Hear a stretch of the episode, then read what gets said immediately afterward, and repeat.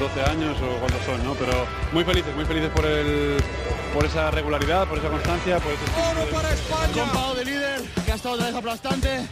Y los demás sumando granitos de arena. Hemos todo el baloncesto, pero hemos ganado. La lleva Ana Cruz.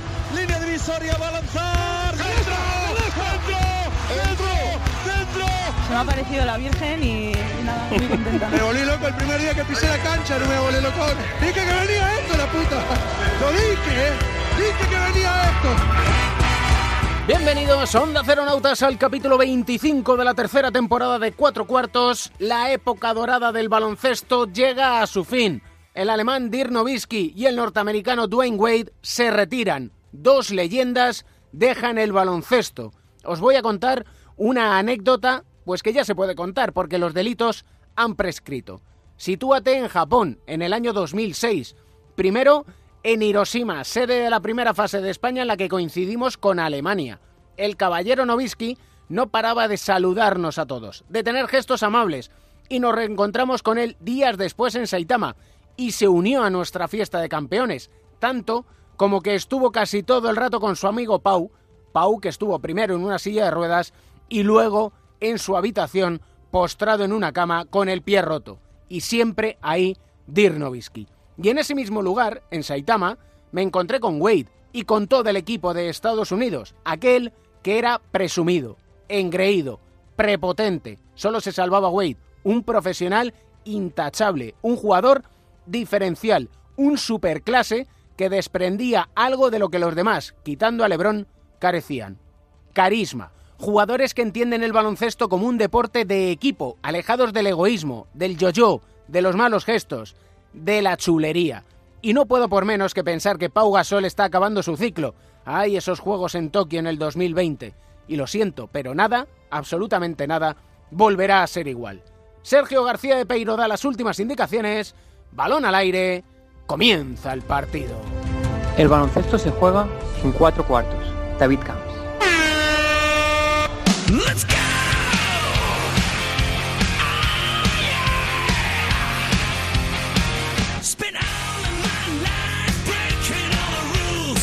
Dedicamos este primer cuarto del capítulo 25 a hablarte de la Liga Universitaria Norteamericana. Se paraliza un país como Estados Unidos, llegada la final entre cuatro, la Final Four, se ha disputado en Minneapolis ante más de 70.000 espectadores, 72.000 en un estadio de fútbol dedicado al baloncesto. Hablamos mucho de la liga universitaria y probablemente desde el desconocimiento y por eso vamos a hablar con alguien que la conoce muy bien. No en vano es entrenador ayudante de la Universidad de Gonzaga, una de las mejores precisamente de Estados Unidos. Don Jorge Sanz, ¿cómo estás? Hola, muy buenas, ¿cómo estás? Muy bien, ¿qué hace un chico como tú en un lugar como aquel? Disfrutar de la vida y del baloncesto. eh, y luego, pues bueno, eh, aportar el máximo valor posible a, a lo que hago, ¿no? En Spokane. Exacto. ¿Dónde está aquello? Sitúanoslo, por favor. Está en el estado de Washington, que está en el noroeste del, del país, eh, justo debajo de Canadá y la ciudad está cerquita de Seattle. Para aquellos que juegan baloncesto sabrán de, de Seattle. Con los Estamos como a tres horas de. Seattle, más o menos. Exacto. sí. ¿Cómo fuiste a parar allí a Estados Unidos? Porque tú eres de Zaragoza. Yo soy de Zaragoza, eh, nacido y crecido y vivido en Zaragoza. Eh, en realidad, pues eh, fue a base de, ilusión, ingenuidad y eh, no saber lo difícil que era. Crecí con baloncesto, jugando un poquito y tal. Eh, nunca había pensado en entrenar hasta que un día se me despertó la curiosidad y me gustaba el, el- el- el tema NCA, me gustaban las posibilidades, me gustaba, pues me atraía a Estados Unidos. Literalmente me lancé, me vine para aquí y poco a poco, pues desde, desde lo más abajo que se puede empezar, pues ahí empecé. Y eso han sido ya nueve, nueve años. Nueve años allí. Y ha recalado en... Bueno, este año, de hecho, en sí erais el número uno, ¿no? Sí, durante, durante gran parte de la temporada, número uno, digamos, global de, de la NCAA, eh, y al final acabamos como, se llama eh, el seed número uno, hay cuatro números unos como líderes de la, de la región en el torneo NCAA. ¿Por qué es tan loco el mes de marzo? ¿Por qué atrae tanto? Primero porque mm, empezamos por el, el seguimiento que hay eh, a nivel de, de, de, masas del deporte colegial, en este caso baloncesto. Es como una Copa del Rey, digamos, pero con 68 equipos que empiezan eh, y evidentemente pues con un seguimiento brutal a nivel de televisión, a nivel aficionados que se desplazan. Pues bueno, añades la tradición de cada, de cada universidad, entrenadores emblemáticos y futuras estrellas del, del deporte. Una, una, unión de factores que, que, hace que el seguimiento sea, sea bestial. Sobre todo creo que el, el, el, hecho de que cualquier equipo en el dentro del torneo puede ganar a cualquier equipo, independientemente de talento, eh, habilidades o, o récord, palmarés. ¿no? ¿no? es vendida de humo? No, no, no. Esta pasada Final Four solamente ha habido un único eh, número uno, digamos, de la región. Es difícil. Es, hay entrenadores muy buenos, muy capacitados, equipos muy bien preparados y que en 40 minutos cualquiera puede ganar. Y tú allí como entrenador ayudante, ¿cuál es tu función? Porque yo no sé si estáis limitados. En el banquillo eh, hay ciertas limitaciones que son, digamos, eh, únicas en cuanto a, la NCAA. Somos ocho eh, entrenadores eh, dentro del staff. Solamente el primer entrenador y tres ayudantes pueden, digamos, reclutar en persona, es decir, ir a visitar y evaluar jugadores en, en vivo y en directo. El tema de reclutamiento de jugadores es la mayor diferencia con otros tipos de avances otras ligas, otras competiciones. Yo no recluto a nivel eh, directo, pero sí que eh, pues evalúo un vídeo, hablo con terceras personas y tal, pero digamos mi, mi labor, mis funciones son más directas en la cancha, desarrollo individual de jugadores y eh, apoyo en, en entrenamientos y, y, y, planes de partido. El número uno del draft o próximo del draft va a ser Zion Williamson. ¿Tan bueno es? Sí. Sí, a, sí, a ver, eh, parece que va a serlo y, y yo tengo, eh, siempre me, hablo con mucho con mucho respeto porque en realidad si algo que no termino de controlar es, eh, o nunca he trabajado y no tengo no he estado expuesto a, al, al, nivel de NBA. Entonces me es difícil comparar y, y, analizar el impacto que un jugador puede tener eh, al, al máximo nivel profesional. Dicho lo cual, la primera vez que vi a, a, a Zion Williamson fue eh, hace tres años, si no me equivoco, cuando yo estaba en Florida Atlantic, que yo ahí sí que reclutaba, pues en torneos de, de verano, ahí sí que sí que vi, y ya el, el, impacto que tenía en la pista y fuera de la pista, el seguimiento que creaba era, era, increíble. Eh, evidentemente su, su impacto en la pista hacía que eh, todo el mundo quisiera verlo, eh, y, era, era un show, era un auténtico show, la, capacidad del despliegue, no solamente atlético, pero es bastante más habilidoso de lo que su físico deja eh, entrever. Su explosividad, su, su primera, su zancada, su primer paso, eh, son tan buenos que parece que no tiene esa habilidad, ¿no? que otros necesitan para generarse tiros, generarse espacios, generarse situaciones que él, a base de, de, pues, de físico, de zancada, de explosividad, eh, hace eh, o se genera. Me imagino que va a ser el número uno, es bastante, bastante probable. Y al impacto NBA puede ser o parece que puede que, que tiene todo para marcar una época, porque el, el chico es muy bueno. Es, es, muy bueno. es de esos jugadores que de cada década dices, pues ha estado LeBron, ha estado Kobe, antes estuvo Michael Jordan y el futuro es Zion Williamson.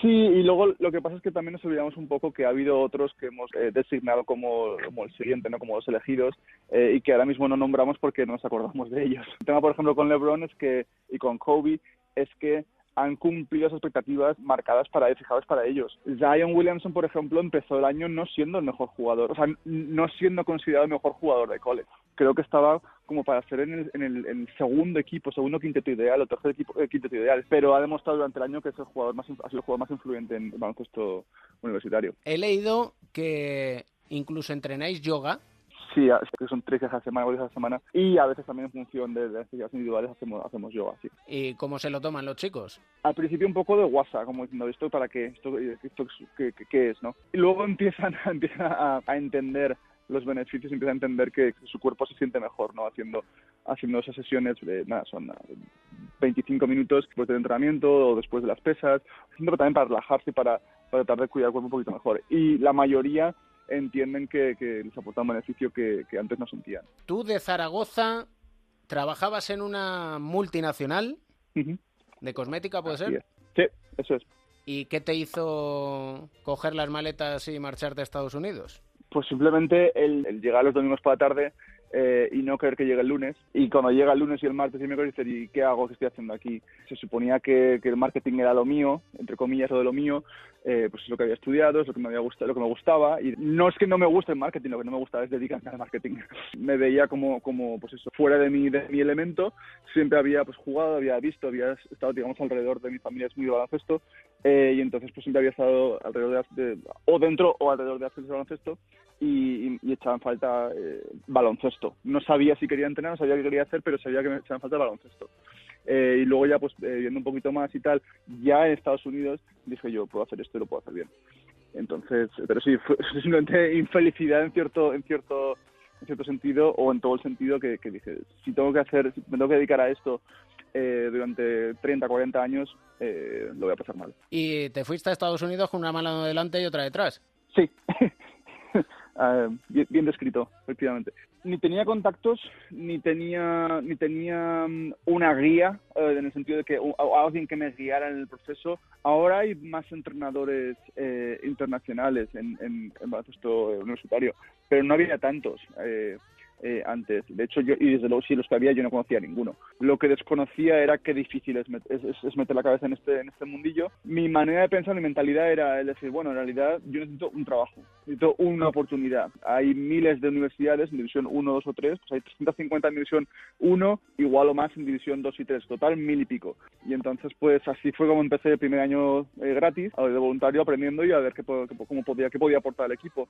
Allí donde, donde llegué, en Florida Atlantic, que luego estuve estuve eh, ocho años. No tenían un coordinador de vídeo, tenían alguien que, que gestionara la, la, edición de vídeo y preparación de, scouts y tal. Me dieron una, una cuenta de Synergy, eh, que es un programa de, digamos, de edición de vídeo y tal. Y, y esa fue mi, mi, la ventana por la que, ni siquiera la puerta, sino la ventana por la que metí medio pie, luego otro, luego la cabeza y al final pues, me, pues desarrollé esa, esa habilidad pues, en temas de vídeo y tal. Eh, coincidió que ese año ganamos la, la liga y a, al acabar la temporada un entrenador se fue a otra universidad, eh, al delegado lo pasaban como entrenador ayudante me ofrecieron el puesto de, de, lo que es director de operaciones que vine a ser pues, el delegado de, del equipo. Pues, mucho trabajo, algo o bastante de suerte y simplemente pues el, el, el, timing que pues coincidió que, que pues bueno que había estado temporada con ellos salió en muchas cosas y me ofrecieron seguir con, con ellos digamos de manera más más más definitiva. Pero cuando llegué no, no me acuerdo ese primer año año año y medio no yo no entendía ni ni el formato de la competición ni lo que era una, la conferencia y por qué jugamos contra equipos que no son de nuestra conferencia eh, los primeros dos meses. Y luego jugamos contra equipos de nuestra conferencia. Y luego vale somos campeones pero hay un torneo de, de la conferencia ¿Y por qué si hemos ganado la temporada regular? ¿Por qué tenemos ahora que ganar el torneo de la conferencia para ir al torneo de la NCAA? Todo eso era nuevo, todo eso no tenía ni idea de cómo funcionaban las cosas. Bueno, poco a poco vas conociendo, leyendo, aprendiendo, vas, vas, vas creciendo con, con tu trabajo. Cuando ves entrenadores ayudantes en Denver, en Toronto, dices, ¿voy a llegar a la NBA? O... Pues la verdad es que no lo veo como... A ver, el tema es que la liga universitaria, como estructura y como carrera, puede ser ya un fin, es decir, sí que los jugadores se gradúan o los que son muy buenos pues hacen un año o dos o, ninguno, o los que sean, y van a la, a la NBA, es decir, un paso más. A nivel de, de entrenador, también la liga universitaria puede ser un fin, a día de hoy no, no veo a NBA como un objetivo o como el siguiente paso. Es decir, me parece que me quedan demasiados pasos, incluso en materias para aprender dentro del baloncesto colegial como para como para pensar en, en cotas más altas o, diferentes, ¿no? No sé, la verdad que no, no me planteo NBA. Tengo pues, conocidos y tengo eh, gente que han trabajado en, en universitaria, que han pasado a NBA y, y pues bueno, pues, pues oyes historias y son muy bonitas y, y sí, eh, eh, no sé, no lo tengo como, como objetivo, eh, por lo menos a día de hoy. Hombre, visto el impacto que tiene la liga universitaria, visto que te pueden llegar a ver más, de 70.000 personas, yo ya no sé si es mayor la NBA o es mayor la NCAA. Te seguimos y así por lo menos vamos aprendiendo también a una cosa, y es a que cuando uno no es feliz, las cosas no funcionan. Exacto. Eh, no, por supuesto, por supuesto. Pues, ¿Te puedo dar una, una, un dato de, curiosidad? Claro. Eh, de aquí, de, de, de Gonzaga el pabellón en el que jugamos, que ahora pues, se ha quedado un poquito pequeño, evidentemente, por lo que te voy a decir, pero se abrió en el 2004, son 6.000 localidades. Pues desde la temporada que se abrió el pabellón, que se hizo el pabellón en 2004, que hace 14 años, casi 15, no hay, no hay, no hay entradas. Madre mía. Hay entradas que, vale, hay disponibles, pues eso, 100, 150 para cada partido, bueno, pero no hay eh, abonos de temporada, hay una lista de espera de tres años. Es decir, que, que hay seguimiento, sobre todo en una ciudad como, como Spokane, eh, que, que, somos, digamos, el equipo de la ciudad, estamos haciendo bien. Eh, entonces, pues bueno, eh, ¿es profesional? No, no es profesional, es, es amateur, en teoría. Eh, pero bueno, hay un, hay un seguimiento, hay, una, hay, un, hay un folclore, hay un, hay un pues eso, eh, encima hay nivel de juego, hay, hay jugadores que, con mucho nivel. Porque, como os decía antes, siente como un paso previo o, o un paso, eh, un trampolín a. Eh, puede pasar, no lo sé, pero, pero desde luego no, no lo es como tal. Una canción para cerrar esta charla, Jorge. Me gusta la de eh, Matador de eh, los fabulosos Cadillac. La feria y la fiesta de la Liga Universitaria. ¿Por algo en especial te gustan estos? Pues sinceramente recuerdo, eh, recuerdo, eh, le gusta, me gusta mucho a mi padre eh, y de siempre, cada vez que escucho la canción y sobre todo el, el, el estribillo y tal, el ritmo, me, me- me siento a gusto. Así que sobre todo es más por mi padre que otra cosa, no, pero sí, me, me gusta la canción. Un abrazo muy fuerte, Jorge. A vosotros, cuidaros, un abrazo.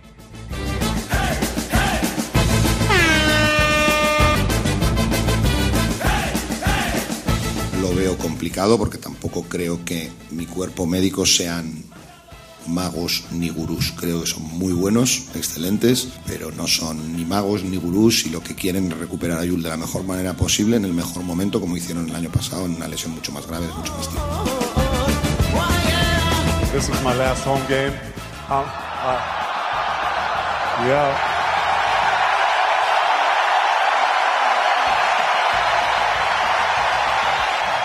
Uh,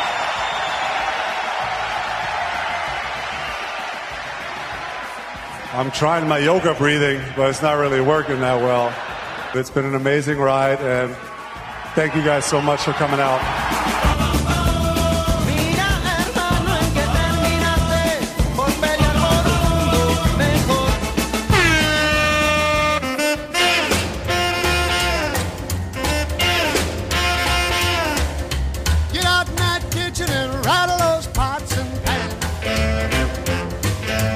Tiempo para nuestros analistas con Pepe Catalina y Joe Llorente, que tenemos un tema encima de la mesa, pero se lo voy a cambiar según empezamos, porque así les tengo en tensión. Pepe Catalina, Joe Llorente, ¿cómo estáis? Muy bien, estupendamente, cada día mejor. Qué buen sonido. Sí, se le, oye, se le oye muy bien, es verdad. ¿Qué tal? ¿Cómo estáis? Se le oye bastante mejor que en los momentos previos a esta grabación. Salió a parar el Ferrari en la cuneta, tío. Ten cuidado. Eso no se hace. Ten cuidado, no lo dejes en un carril bus, que ya sabes las consecuencias. Sí, sí, no, no, claro, claro. No, Seguro- no se puede, seguro que tiene un Ferrari rojo de los que se ve bien. Y bueno, de los manos libres siempre os quejáis los productores de, de los programas de radio, salvo que sea una premicia espectacular, que no es el caso, con lo cual, pues, con mucho gusto me detengo. Nos íbamos a detener de inicio en los cuartos de final de la Euroliga, pero vamos a empezar preguntando, ¿Dirk Nowitzki, el alemán, es el mejor europeo que jamás ha existido? Después de mí, ¿quieres decir? Obviamente. Bueno, no sé, yo creo que esto es muy difícil de evaluar. Bueno, es un jugador que ha notado mucho, es un gran jugador, extraordinario. Para mí es imposible. Creo que hablar de los mejores y de quién es el mejor. Y recuerdo una conversación con Checho Vidyukov hace no poco que decía que el mejor de todos los tiempos para él sin duda es Sabonis. ¿no? No le coloco en ningún lugar entre los mejores, simplemente es uno de los mejores que hay mucho. A mí también me cuesta singularizarlo en una categoría, digamos, tan contundente como esa.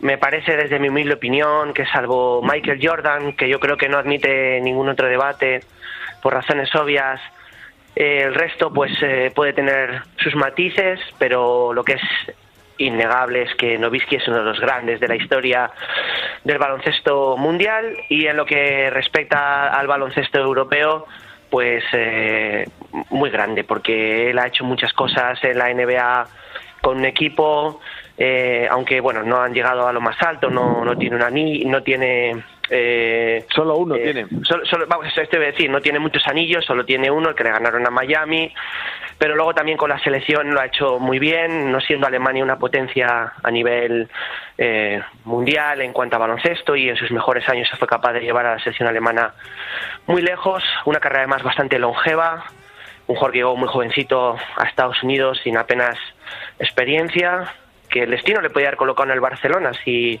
cuando pasó aquella prueba alguno se hubiera quedado que se querido quedar con él, pero las cosas pasan por algún motivo y bueno, yo creo que estamos hablando de unos grandes de la historia, sin duda. Hace un año decíamos, vuelve Yul. Y justamente un año después decimos, pues no va a jugar Sergio Yul Real Madrid Panathinaikos. Pues parece que no.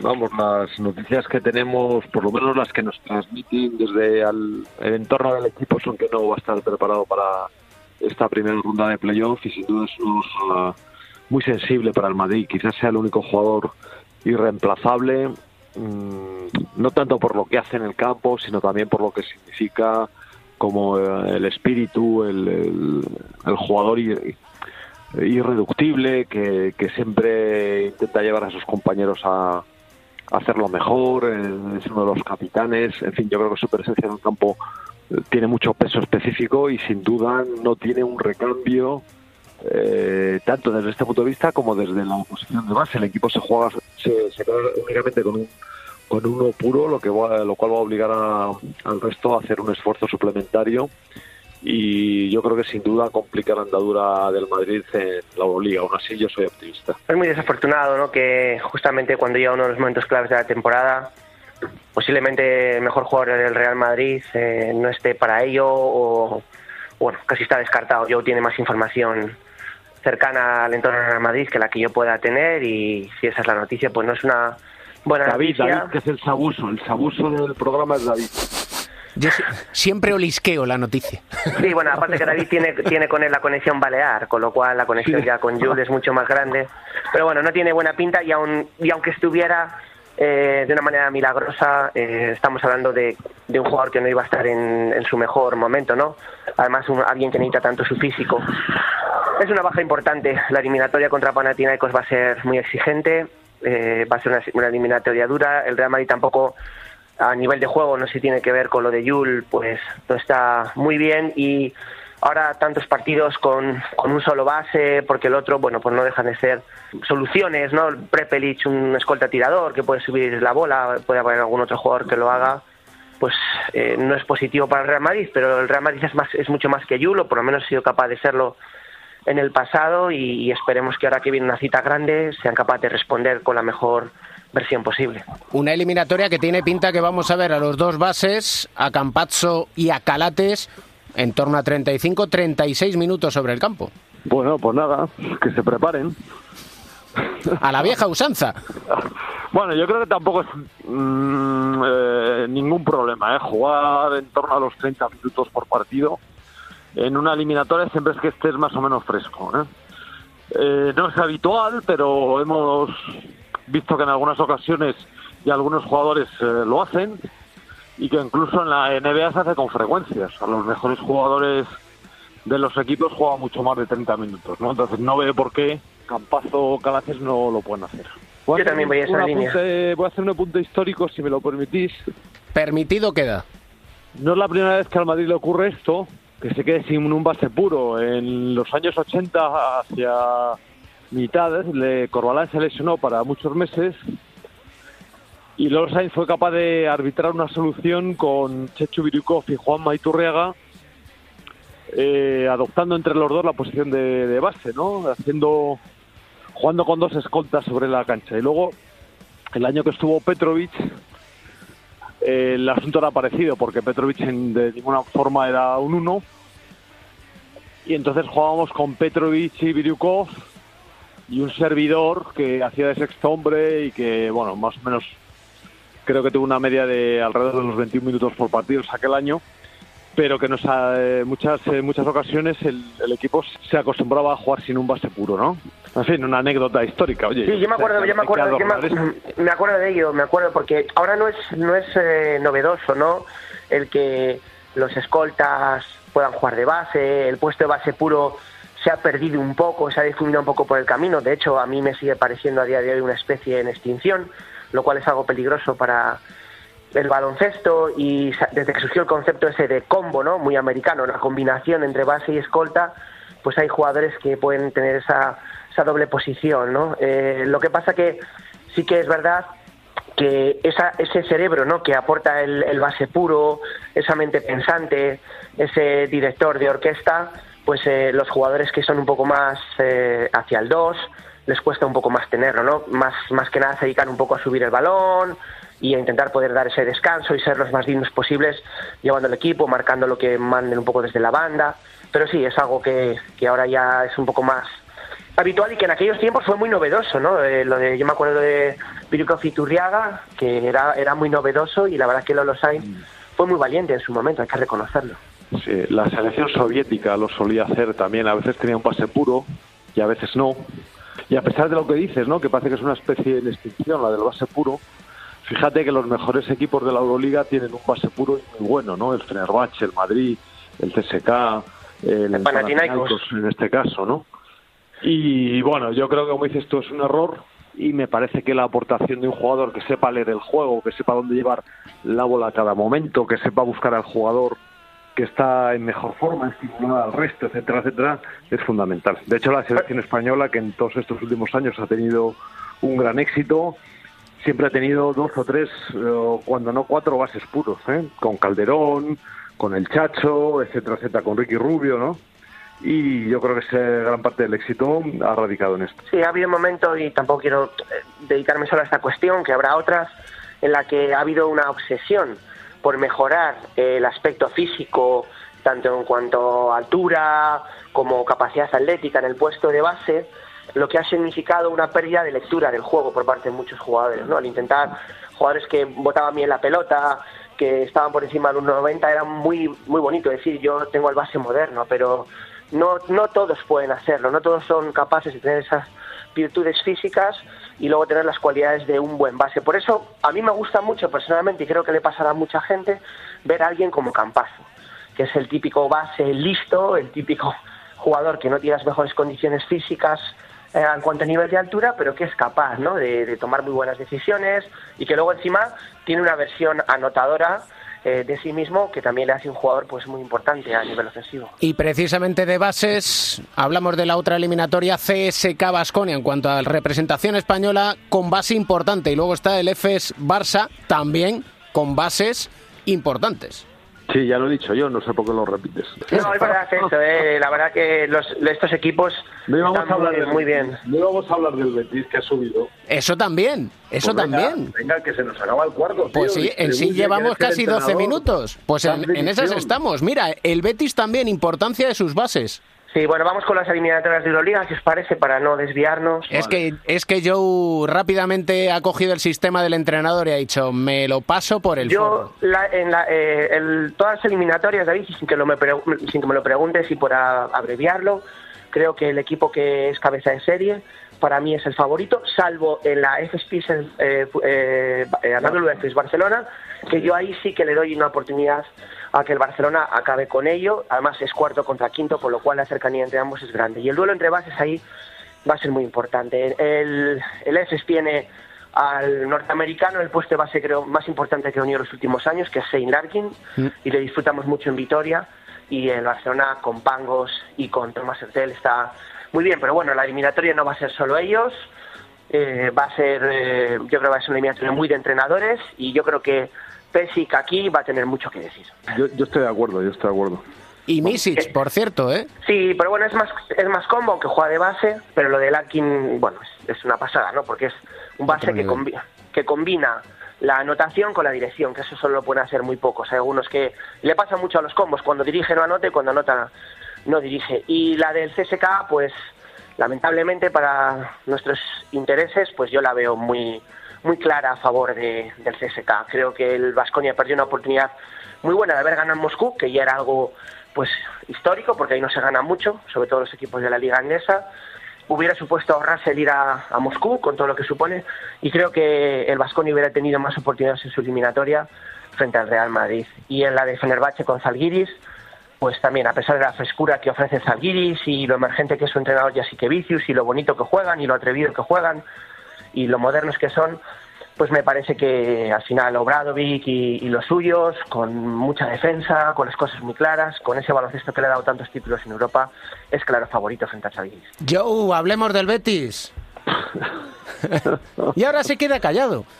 Pues No, una, no, una así- alegría que Sevilla... No, se me callado, es que... Así toda la vida, así toda la no, vida, Pepe. No, hombre, no, así toda la vida no, macho, que, es que, que tengo más cosas que hacer. Joder, que llevamos 15 minutos aquí largando. ¿Cuánto dura esto? Pues mira, 14 minutos 29 segundos, estamos fuera de tiempo. Claro, joder. Pues una alegría que Sevilla haya recuperado la plaza en la CB. Eh, para no entretenernos, aunque sean, digamos, en una versión un poco dividida la ciudad, ¿no? Porque es una ciudad, y precisamente la semana del derby de fútbol, donde el Betis y Sevilla la divide en dos, y quizá el que el baloncesto pues haya sido salvado por el Betis, al que hay que darle muchas gracias, impida que algunos por ese radicalismo devoción a sus colores eh, pues no, no, no lo puedan ver como su equipo, pero independientemente de este matiz más anecdótico que otra cosa, creo que una ciudad como Sevilla es fundamental en la liga andesa. Sí, totalmente de acuerdo. ¿no? Es un equipo además con muchísima tradición, desde el año 90, 91 aproximadamente, que, está en la CB. Y, y, bueno, son muchos años y por lo tanto yo creo que la ciudad lo merece, la ciudad es una de las más importantes de España y por lo tanto es muy importante, muy interesante para el baloncesto que se vaya eh, expandiendo por ciudades de este tipo, que las vaya recuperando en este caso para su difusión. ¿no? Por lo tanto, eh, bueno, pues enhorabuena al Betis, enhorabuena al baloncesto, enhorabuena al ACB porque recupera uno de sus equipos históricos. Y enhorabuena a Pepe, Catalina y Joe Llorente porque siempre dan en la diana. Le Muchas dejo, gracias. Le dejo con su quehacer, estimado Joe Llorente. Pepe, nosotros seguimos a lo nuestro, ¿eh? Muy bien, así será. Hasta la próxima, un abrazo. Venga, un abrazo. Hasta luego.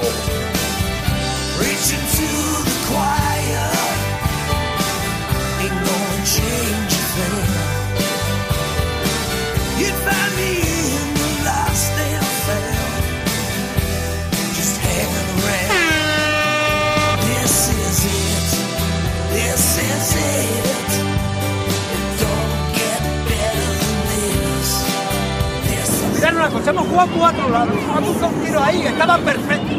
Ventaja perfecta. Seguimos haciendo lo que hacemos. ¿Eh?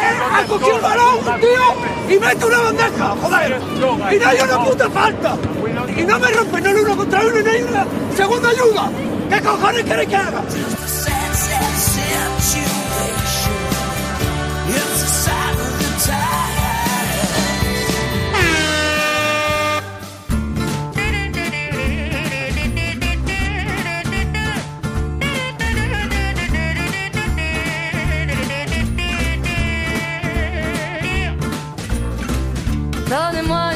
La sintonía de nuestro diván de Beirán, Psicología del Deporte, con nuestro medallista olímpico y psicólogo del deporte, José Manuel Beirán. ¿Cómo estás? Perfectamente, David, gracias. Vamos a tratar un tema que llegado este punto de la competición, mes de abril, donde se decide absolutamente todo, es fundamental y es los tiros libres, que hay que prepararlos y muy bien preparados. Todo hay que prepararlo y los tiros libres son muy importantes ahora, pero son importantes a lo largo de todo el año. Eh, sobre todo al final de los partidos, no porque sea muy diferente mmm, el tiro o, cuente más al final de los partidos, lo que pasa es que suele haber muchos más tiros libres porque el equipo que va perdiendo suele hacer faltas para que, para que se tiren más tiros libres y tenga más posibilidades de ganar ese partido, de acercarse en el marcador. Entonces sí es cierto que es fundamental. Si vemos al final de cada partido siempre dices, bueno, sobre todo hoy día que los partidos son cada vez más igualados. Dice, si hubiéramos metido todos los tiros libres, o al menos un 80, un 90%, hay muchísimos partidos perdidos que se hubieran ganado. Y es que en esos finales igualados, claro, no es lo mismo lanzar un tiro libre cuando estás en el primer cuarto, quizás el marcador es igualado, pero es el primer cuarto. Inevitablemente llega el último cuarto y hay amigo, el jugador empieza a pensar que está en juego el partido. Sí, tú lo has dicho, empieza a pensar, ese es el problema, porque en realidad lo que hay que intentar conseguir es que todos los tiros libres sean exactamente iguales. Eso te va a ayudar al principio, en el primer cuarto, o cuando vas ganando por mucho o perdiendo por mucho, que parece que no tiene ninguna importancia, te va a ayudar si siempre los tiras igual, pero también te va a ayudar en los momentos de mayor presión, porque lo estás tirando igual, siempre igual. El tiro en realidad debería ser siempre el mismo. En todos los aspectos el tiro libre excepto eh, lo que pasa por tu cabeza, es siempre igual. Es eh, el único tiro que siempre se tira desde la misma distancia y da igual el campo del mundo en el que estés, el aro está a la misma altura, nadie te está molestando, tienes un tiempo para tirar tiros libres, por cierto, a veces esté bastante en el tiempo que te dejan, pero pero no he visto que te deja que tienes para tirar, pero nunca he visto a nadie que, que le anulen un tiro libre por estar demasiado tiempo, o sea que tienes mucho tiempo para pensar. Eso que es bueno, porque el tiro siempre es igual, tiene el riesgo precisamente de tener tiempo para pensar. Y entonces a veces es un tiro más complicado que el tiro de campo. Es que tú has dado en la clave. Lo, es lo mismo lo que tienes que ejecutar, pero no es lo mismo lo que pasa por tu mente. Sí, así es. Eso, esa es la mayor diferencia. Y sobre todo no es, es que tienes tiempo para que pase algo por tu mente en un tiro libre, en un tiro de campo, sobre todo en los últimos segundos de un partido, recibes o, de una posesión, recibes y tiras. No tienes y, un buen tirador recibe y tira. No le da tiempo a pensar en las consecuencias, en las expectativas, en pensar si la voy a meter o no la voy a meter.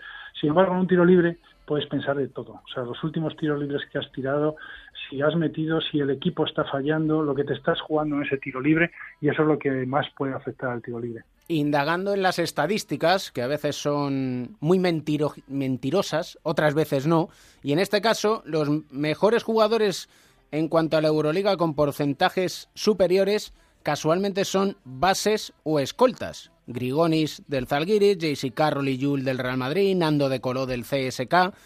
No creo que sea casualidad y sí causalidad. Sí, no, no es casualidad. Primero porque generalmente son los que tienen mejor mecánica de tiro los pivot hacen mucho más trabajo desde pequeños en, posiciones cercanas al aro. Tiran, algunos tiran muy bien, pero los mejores suelen ser los bases, escoltas, aleros, son los mejores tiradores de tiros libres.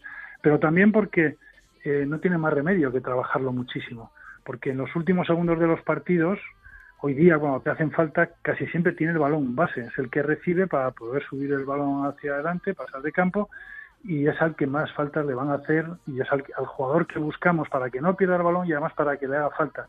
Entonces, si tuviéramos un base que, tuviera un porcentaje muy, muy malo, eh, es triste, pero es que ese jugador no podría jugar los últimos minutos. Ha pasado ya con algunos jugadores muy importantes de algunos equipos, especialmente pivot y uno de ellos era Shaquille O'Neal, si recuerdas, pues eh, los últimos dos minutos de partido, el jugador más importante de su equipo y no podía estar en el campo porque le hacían faltas, alguna falta ridícula, o sea, le, empezaban a empujar en la espalda o le daban, incluso sin balón, solo para que él tirara los tiros libres, porque la verdad es que era una garantía de, de tener posesión y de que te metiera como mucho un tiro libre de los dos.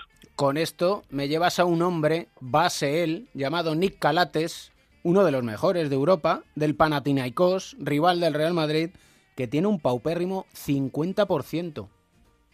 Sí, sí, y es, sorprendente además, porque es un base, lo, lo compensa con todo lo demás que hace, claro, porque si no, no podría jugar por lo menos los últimos minutos. Pero es verdad que no sé si será solo esta temporada, lleva justo el 50%, tampoco son tantos los tiros libres que ha tirado, pero bueno, la tendencia es esa, que está alrededor del 50%, que es muy mal porcentaje es malo para cualquier jugador, pero para un base y sobre todo para el base más importante del equipo, el que tiene que tener el balón casi siempre en los últimos minutos, es un porcentaje muy malo.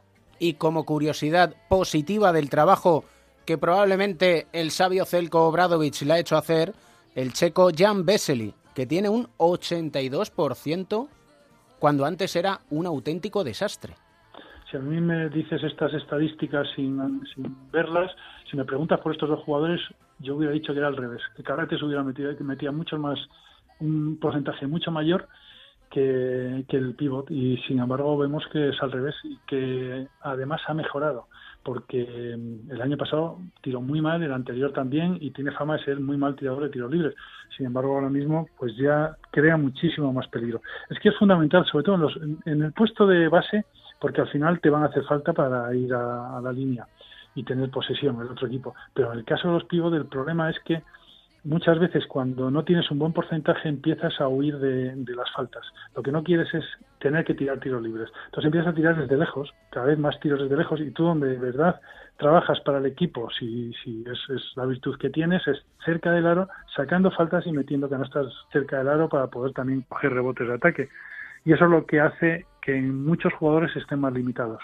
Y esto nos lleva a tratar en los próximos capítulos el tema, por ejemplo, de la rutina en el tiro libre, que a buen seguro que Jan Vesely ha seguido una rutina para mejorar este porcentaje. Sí, me fijaré en, la rutina que tiene a partir de ahora. Pero las rutinas, hablaremos de la rutina la próxima vez, pero lo primero que hay que, ver cuando quieres trabajar con un jugador los tiros libres es si el porcentaje que tiene de tiros libres en, en los entrenamientos es muy diferente al de los partidos.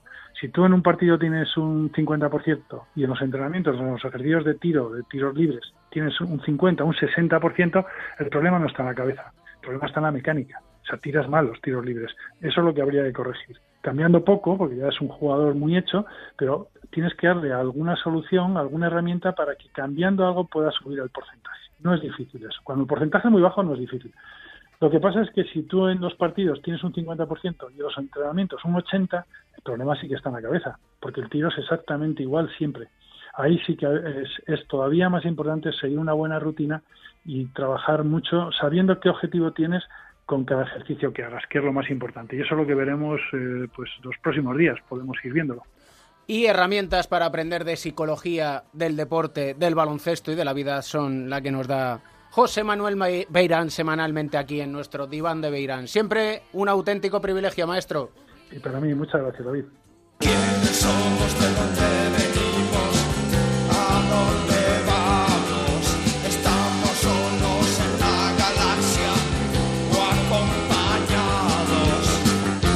Gallego de Pro Melotero, ¿cómo estás? ¿Qué pasa, Cans? ¿Cómo andas? Existe más allá. Existe el más allá. Para el Betis existe un más allá y un más acá, que es la liga andesa. Fíjate que estaba cambiando de protagonista porque digo, tengo que buscar un base que tire bien los tiros libres y que además te valga. Pues Luis Costa, el base del Betis, tercer ascenso a la Liga CB que suma. Lo hizo primero con el Burgos, después con el Merrese y ahora con el Betis. 26 de 29 este año, casi un 90%. ¿Te vale? Me sirve más que de sobra. Don Luis Costa, ¿cómo está usted? Hola, muy buenas, ¿qué tal estáis? Te llamo de usted para fastidiar, ¿eh? que lo sepas. Qué malo eres. Muchas, muchas felicidades, ¿eh? Pues muchas gracias, la verdad que, que se agradece, se agradece, por ha costado mucho, parece que ha sido fácil desde fuera, pero la verdad que no tiene un pelo de fácil y ahora pues se agradecen los ánimos y, la- y las felicitaciones. Un año histórico para el Betis porque además habéis sido un club histórico en cuanto a registros. Sí, la verdad que sí, aún quedan ahí en el aire algunos récords que podemos batir. Ya tenemos el, de la, el del ascenso más precoz, el del récord de victorias consecutivas y ahora podemos igualar el de no haber perdido en casa en toda la temporada. Quedan dos, creo, si no me equivoco. Y el de igualar el récord de Murcia, del récord de victorias derrotas, que era es 34, diría. Eh, ya has escuchado al maestro Beirán que el tiro libre es una cuestión de mecánica, tú siempre igual, ¿no? Yo la verdad que siempre me he notado cómodo ¿no? en el tiro libre, pero sí que es verdad que yo un día leí un artículo que era la gran mentira del tiro libre, ¿no? que la gente dice que es siempre igual y de igual no tiene un pelo, que ha dicho Beirán, ¿no? que, que hay muchas variables que no te influyen a la hora de tirar, pues el marcador, eh, el momento de partido, eh, muchísimas cosas que no que bueno que no, no dependen de nosotros y al final te hacen, te hacen pensar y te varía este porcentaje. Y yo creo, Cans, que Luis tiene algo que comparte contigo y con Beirán, que es un poco psicólogo también, ¿eh? ¿Ah, sí? Sí, mira, entrevista con el Correo Andalucía, nada más fichado por el Betis. El descenso es una oportunidad, no es un fracaso. Hay que devolver la ilusión y disfrutar con las victorias. Y añade, somos el equipo a batir, pero hay que llevarlo con naturalidad. Una derrota no es un fracaso. Hay que convivir con ella siendo conscientes que debemos jugar al 100%. Eso es verdad, pero aquí tengo que decir que la primera frase no es mía del todo. El año pasado tuve la, tuve la suerte de jugar con Jordi Trías, un mito de baloncesto, y él el primer día me dijo esto, ¿no? Manresa estábamos en la misma situación, acabamos de descender y parecía todo un fracaso y él el primer día me dijo, mira, Yus, tenemos que tomarnos esto como una oportunidad, no como un fracaso. Y la verdad que dije, ostras, pues tienes mucha razón y así lo intentábamos llevar a cabo durante todo el año y este año pues en la misma situación lo he intentado hacer igual y la verdad que las dos veces ha salido bien, así que Jordi es de algo de algo razón y sabrá algo de este deporte.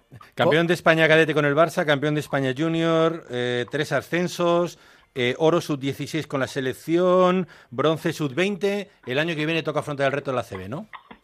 Ojalá, ojalá, la verdad que sería muy bonito volver a disfrutar de, de este equipo, de este club. La verdad que hasta que no llegas aquí no te das cuenta realmente de lo que significa o implica llevar el escudo del Betis, ¿no?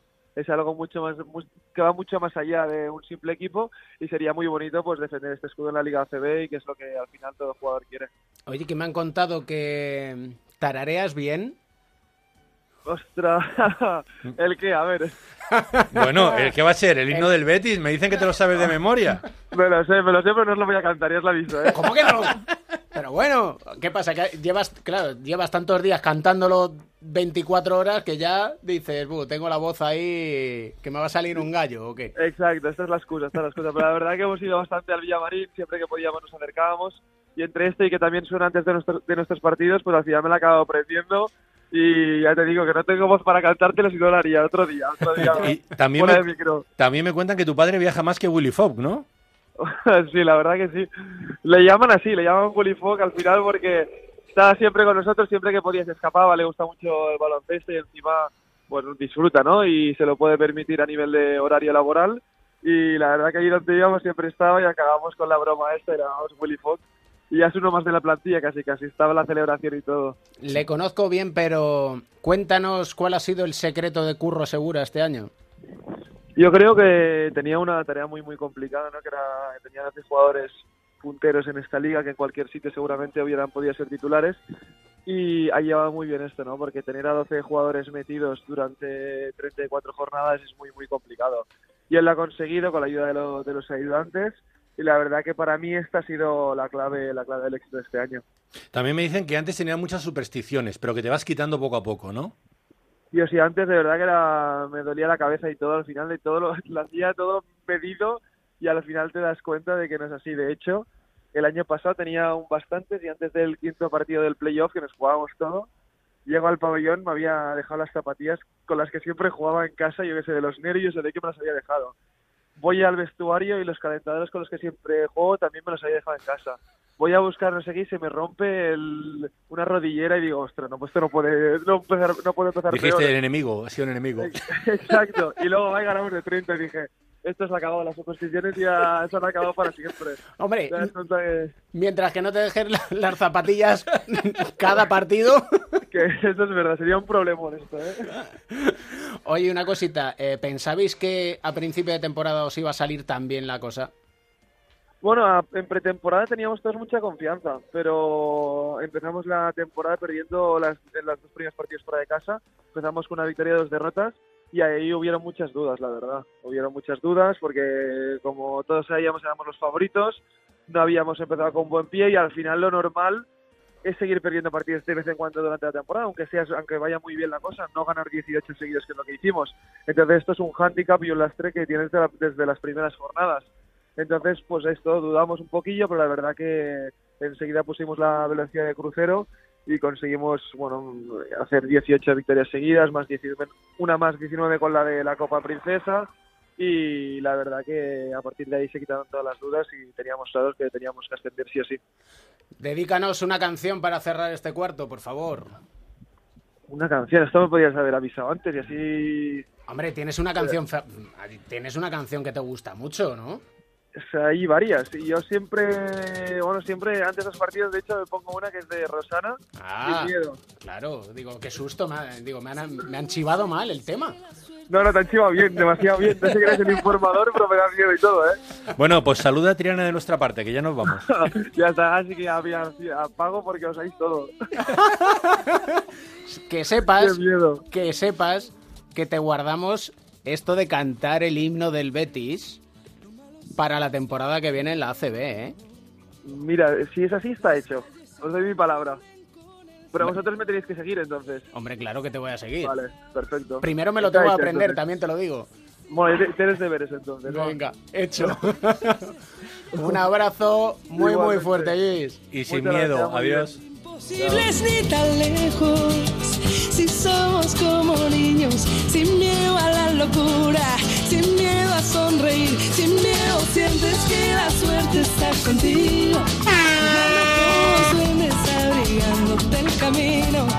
In every story, Act 3 is the most important chapter. The Miami Heat are on the clock. With the fifth pick in the 2003 NBA Draft, the Miami Heat select Dwayne Wade from Marquette University. I only could do it the only way I know how, y'all. That was tragic. Let's try it again. Let's do it this way. Wade County, I love you. Las manos se nos llenan de deseos que no son imposibles ni están lejos. Si somos como niños, sin miedo a la ternura, sin miedo a ser felices.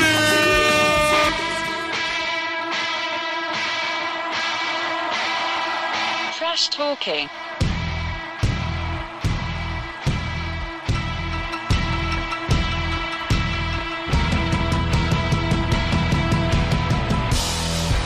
No quiere ni hablar hoy, Pereiro. No, no, no, no tengo mucha intención, ¿no? Desde ya luego. te veo. ¿Qué tal, chicos? ¿Cómo estáis? ¿Cómo vas? Eh, voy. Estás llorando, pero no por Magic, ¿no? Bueno, estoy llorando. eh, por Magic no voy a llorar, desde luego. Ya te lo digo desde ya. Madre porque mía. ya el- la pantomima de, eh, de temporada ha terminado con un colofón de, de llevarse las manos a la cabeza por cobardía, porque no es por otra cosa. Eh, eh, bueno, a ver, me explico para que la gente lo sepa. Magic ha dimitido como presidente de, eh, de operaciones de baloncesto de los Lakers el- nada más terminar el último partido. WTF. WTF, sí. Y, What the fuck? y la sensación de que lo hace por eh, no tener las narices de decirle a la presidenta las cosas que quieren, uno, eh, los jugadores, y dos, las que, el que, las que querían el Ipelinka. Así que eh, los Lakers se plantan en el verano más complicado de la franquicia en los últimos años, sin lugar a dudas, sin general manager, sin presidente de operaciones de básquet, eh, en principio sin staff técnico porque van a eh, echar a todo el cuerpo técnico de aquí a unas horas, eh, Luke Walton y, y compañía, ya veremos a ver eh, qué pasa de aquí la semana que viene. Lo primero, buscar un, general manager. Yo te doy un nombre ya si lo quieres. Hombre, ¿cómo no lo voy a querer? Vamos. Eh, ¿Está el Risitas por ahí? ¿Risitas? Aquí estamos. Estaba, Oye, di- estaba diciendo... ¿Pelinca tampoco o qué? Yo creo que Pelinka también se pira, ¿eh? Madre mía. Yo creo que también se va a marchar porque al Pelinka, final... pelinca. Al final el, el- era la gente- era la gente de Lebron, no puede ser. Bueno, ya veremos a ver. Ya, ya no, ya no lo es. Y después de la maravilla de operaciones que le ha hecho a Lebron este año, es que lo último, no sé si lo visteis ayer. Ayer Pelinka, eh, bueno, se filtró por parte de, de Stan Smith que eh, Pelinka le dijo a Larry Nance Jr. que se comprara una casa en Los Ángeles y al día siguiente lo traspasó a Cleveland. O sea, es que eh, eh, no- podemos estar. eh, es que eso ya no es ni de buen tío, ¿me entiendes? Mira, como dice Sergio García de Peiro, Sí. pelín cabrón. Eso no, Pelín cabrón, no, un ratito, ¿sabes? O sea, Pero hay, hay, una, hay una leyenda en la NBA que es que, bueno, de hecho, la mayoría de los jugadores viven de alquiler. Eh, Sí, claro, no se fían. Y en, y en el momento que te compras una casa porque te crees que te vas a sentar en un sitio, te traspasan. Y ha habido una cantidad bastante sonada de, de jugadores que les ha pasado. ¿eh? Bueno, eh, eh, al fin- mira, en este último mercado de traspasos, eh, Stauskas, eh, yo creo que no durmió ni en un motel. O sea, yo creo que dormía en el coche, porque le traspasaron, recordar, ¿eh? Cinco Sí, veces sí, en dos días. cinco veces. Cinco veces en dos días, incluso uno de los dos equipos repetido. Eh, al final, no sé, esto yo entiendo que es un negocio, que los jugadores lo tienen que comprender también, que por eso no entendí yo hasta cierto punto el mosqueo de los Ingram, Kuzma, Alonso, eh, etc, etc, porque los metieran en un traspaso. Oye, chico, la NBA es así, te parece bien, bien, si no, dedícate a otra cosa. Eh, yo creo que Alonso además ya se está viendo en esa película de dedicarse a otra cosa y por eso ha abierto el sello de música, pero eh, eh, la sensación de todo esto es que no, se puede estar peor. Yo creo que, va a que acaba apareciendo Kobe Bryant por obligación. O sea, al final... que no puedes no puedes aparecer después del desastre de temporada que ha sido eh, enfrentándote a este verano después de no haber podido fichar a Anthony Davis y con esta sensación de repente de que puede haber algunos agentes libres que digan ah bueno vale pues me voy a los Lakers y de repente te encuentras con el pastel de que ahí se empieza a ir toda la gente en- entre pasillos la, la escena esa de Magic Johnson recorriendo los pasillos del Staples diciendo que está buscando a Gianni Bass y de repente coge y empieza a correr unas cortinas que hay a ver si está es, es es, ri- es ri- es ridículo, o sea, es ridículo. Estamos en un punto de ridiculez absoluta. Hemos oído a, Shaquille en, su intervención en televisión en, la en la NBA TV diciendo que eh, a él lo que le gustaría es que la persona que empezó todo esto y que no le dejaron acabar y que de ahí fue a Memphis y Memphis a los Clippers, que es Jerry West, debería volver a los Lakers. Pero vamos, yo te digo que mientras esté Gianni eh, como presidenta, Jerry West no aparece por allí ni por obligación. Pero vamos, yo tengo la sensación de que el último arma que se va a sacar Gianni Bass de la manga, convenciéndole, no sé si con toda la pasta del mundo, sabe Dios con qué, va a ser Kobe Bryant.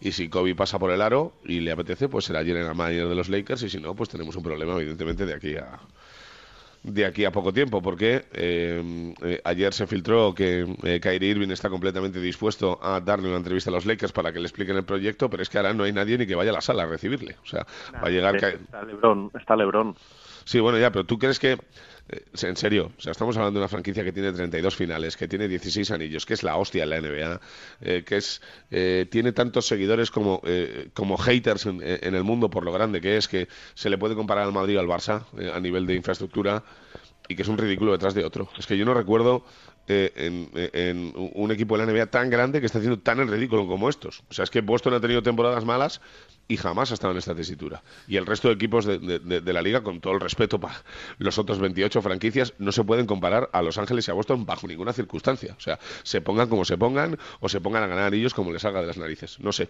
eh, creo que hay que eh, tener un punto de medio todo esto. Creo que Magic ha sido un cobarde, además, eh, que- con la- y no te digo que es una sensación que tengo yo, es una sensación súper extendida en Estados Unidos ahora mismo, que se ha bajado del carro porque no ha tenido las narices de decirle, oye, echa a Luke Walton. O sea, que vamos a ver si Luke Walton sabe todo el mundo que se va a marchar y que va a venir Jason Kidd, lo saben, eh, vamos, los negros de Atlanta, lo saben. O sea, es que, no sé, vamos a ver si ventilador un poquito más... No, pero... Ya que nos- no, pero Pues, lo pero- digo- pero- pero lo digo, vosotros, ¿sabes no, yo, lo digo, yo os lo pregunto a vosotros. O sea, No, de- no, a mí de- me de- parece dime- muy mal. Además, es pero un circo del creo- sol, por favor. Pero, pero eso, yo creo que ahí tiene que haber cierta sensación de... De que no puede. Yo, yo, yo creo que algo premeditado o, al, o esta, este, esta sensación de circo o algo debe, debe pertenecer a algún tipo de, de- de- de episodio, de algún show que están haciendo, porque no me creo de verdad que Magic haya sido capaz de hacer esto sin haber avisado a, a Gianni Bass. No, es que me parece tan... Bueno, de, momen- de tan- momento, eh, Edu, lo que no hay es declaraciones de Gianni Bass al respecto. O sea, yo no sé si es porque las está meditando más de la cuenta, sí, porque eh, querrá hacer una rueda de prensa, evidentemente, mañana pasado.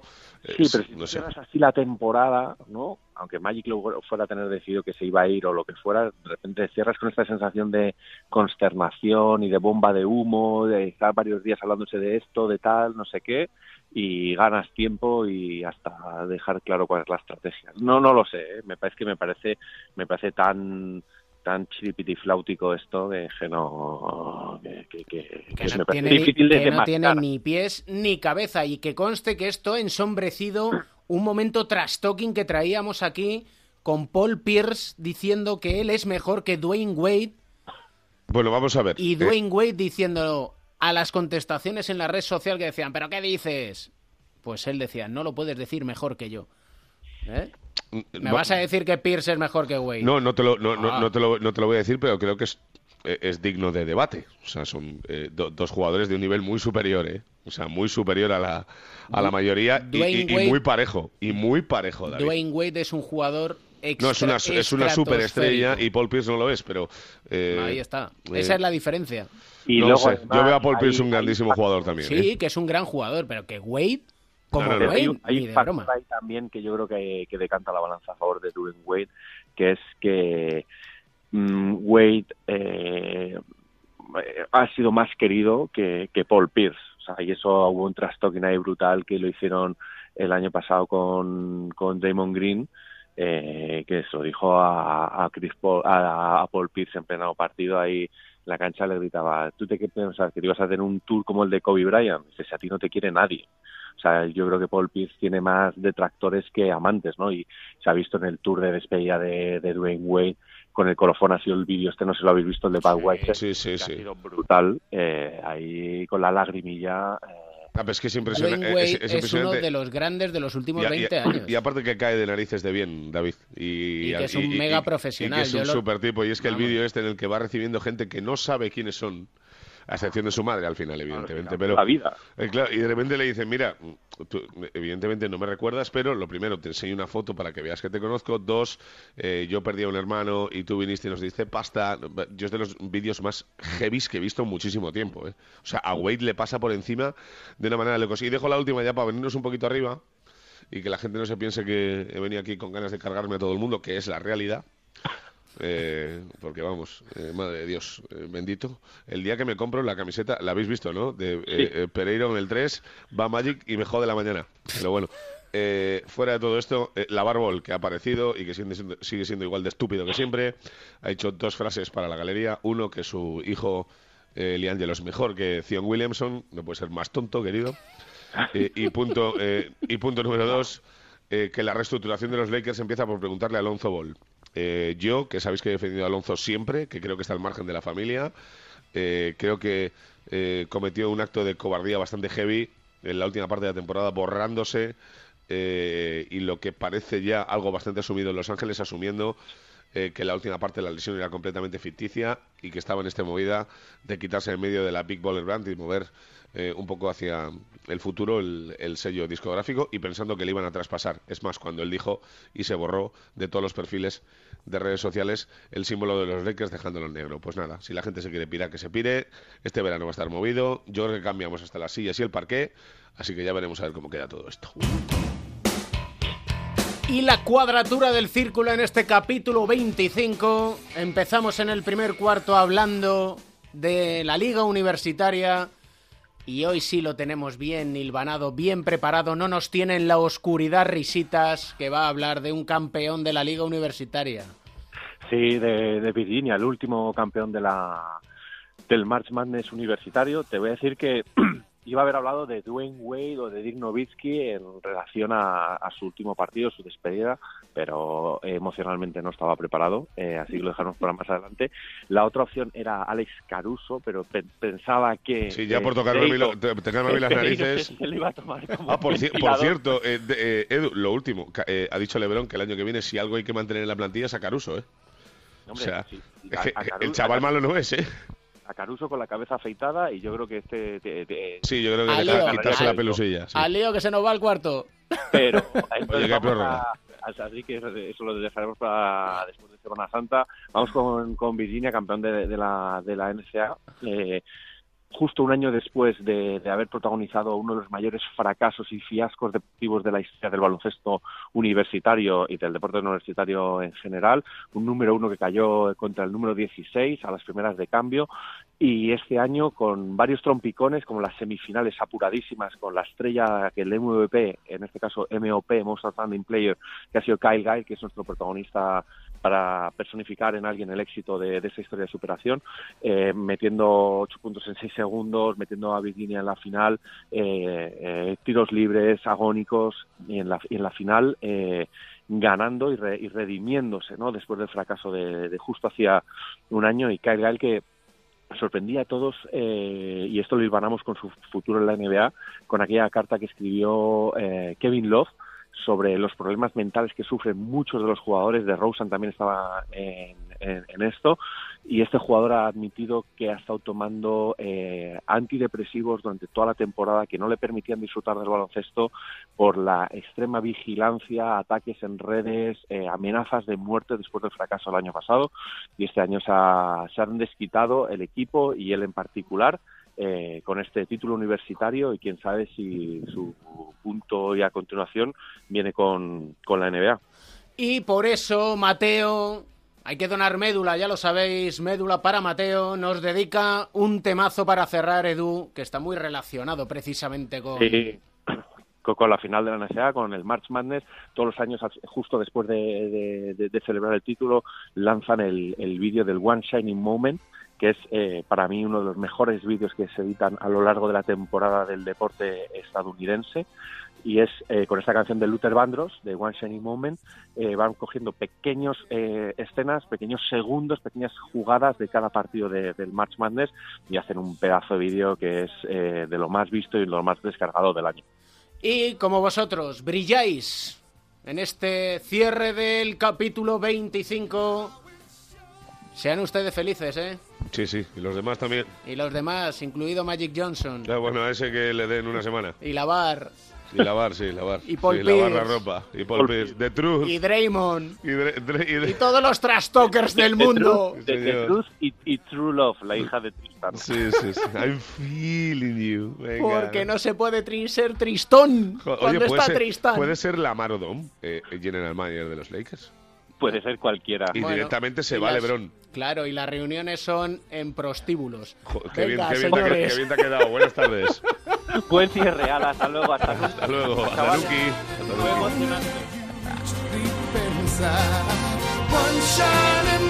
Hay veces que no pensamos lo que decimos y por eso quizás seamos así de espontáneos y de felices, porque intentamos encontrar un buen motivo para sonreír.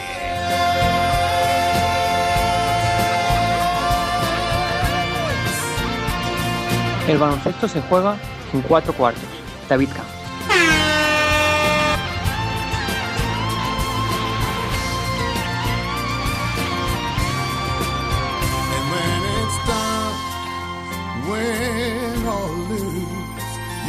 Wasted your best. Cause inside you knew. In one shining moment, you reached for the sky. In one shining moment, you knew. Yeah. In one shining moment, you're willing to try. In one shining